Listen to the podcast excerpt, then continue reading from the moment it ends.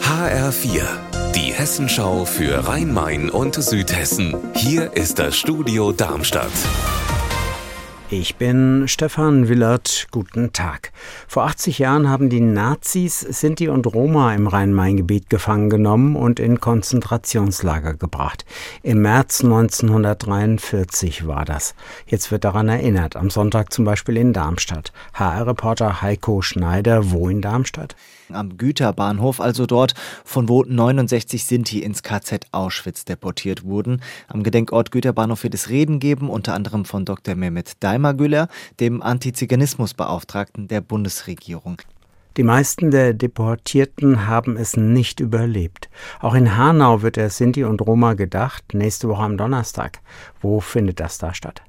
Auch hier wird es eine Gedenkveranstaltung geben am historischen Rathaus. Auch hier wird es Reden geben und es wird dann eine Gedenktafel enthüllt und die 39 Namen der Deportierten werden vorgelesen, um an sie zu erinnern. Fertig ist das äh, Stadion der Darmstädter Lilien am Böllenfalltor immer noch nicht so ganz. Aber der Verein will die Haupttribüne trotzdem offiziell eröffnen zum Spiel gegen den ersten FC Kaiserslautern. Morgen Abend, HR-Reporterin Petra Demand. Haben wir das nicht schon mal gefeiert? Ja, da hast du wohl recht. Die wird immer so schrittchenweise eröffnet, aber diesmal ist wohl wirklich ein großer Schritt geschafft. Heute Abend gucke ich mir das mal an.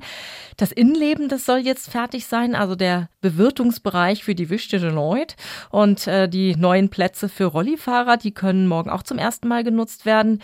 Die Sportler, die werden aber immer noch über die Baustellenecke einlaufen. Der Tunnel, der soll nämlich erst Anfang April freigegeben werden.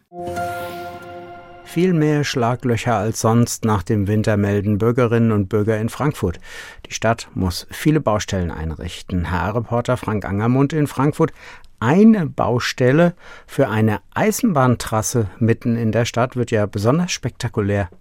Besonders spektakulär wird der Durchbruch des Homburger Damms im Stadtteil Gallus.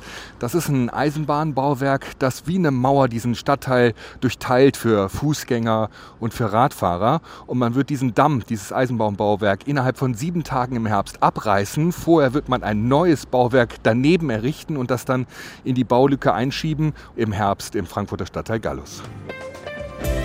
Unser Wetter in Rhein-Main und Südhessen.